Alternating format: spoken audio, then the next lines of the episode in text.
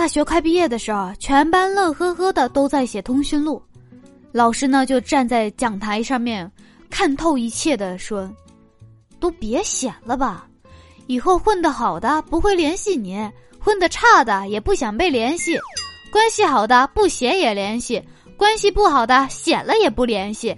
有那时间，不如多做几道题。”听完老师这番话之后，全班的脸霎时间都僵硬了。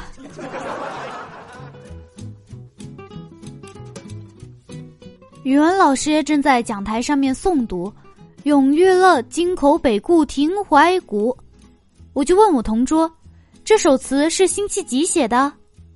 我同桌看了我一眼，打断我的话：“我怎么知道？可能是星期天吧。”没文化真可怕。昨天午休的时候啊，有个男同事外出没把手机带走。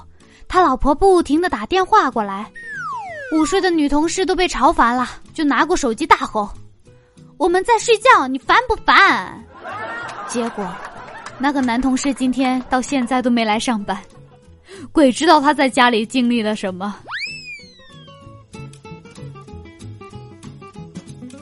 我想起不久之前啊，隔一蛋呢，他下午肚子饿，他就看见我桌面上有一瓶酸奶。想都没想就一个劲的喝掉了。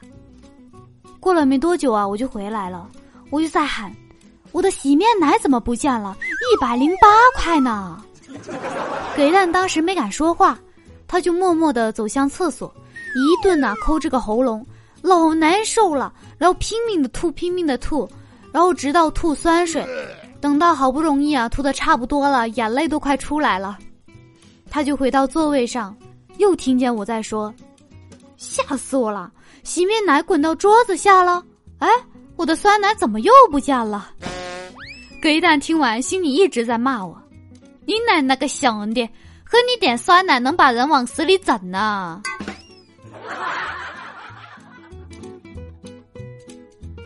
有位大爷去人民银行取钱，直接走到窗口，保安过来说：“大爷，暗号。”大爷说：“啥？”保安说。暗号，大爷心想：不愧是大银行啊，取个钱还要暗号啊！于是低声的对保安说：“天王盖地虎。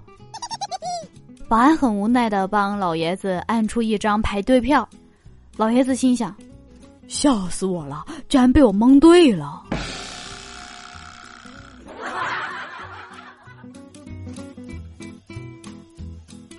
一个漂亮女同事。她老公给她送午饭来了，没说话，放下就走了。新来的男同事就问：“刚才那是谁呀？”他回答：“送外卖的。”新来的同事又问：“怎么没给钱？”女同事说：“不用给，晚上陪他睡一觉就好了。”男同事沉默了。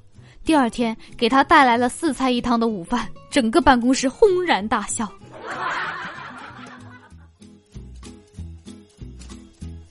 葛小莫问妈妈：“当年你为什么嫁给爸爸呀？”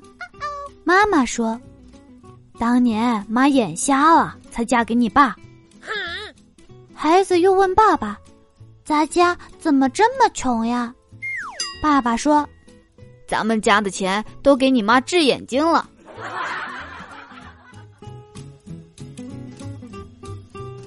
给蛋去银行存款，把车就临时停到路边。为了怕这个交警罚，就把他弟弟留下来看车，跟他说有查车的过来告诉我一声。进去几分钟之后，果然有交警来了。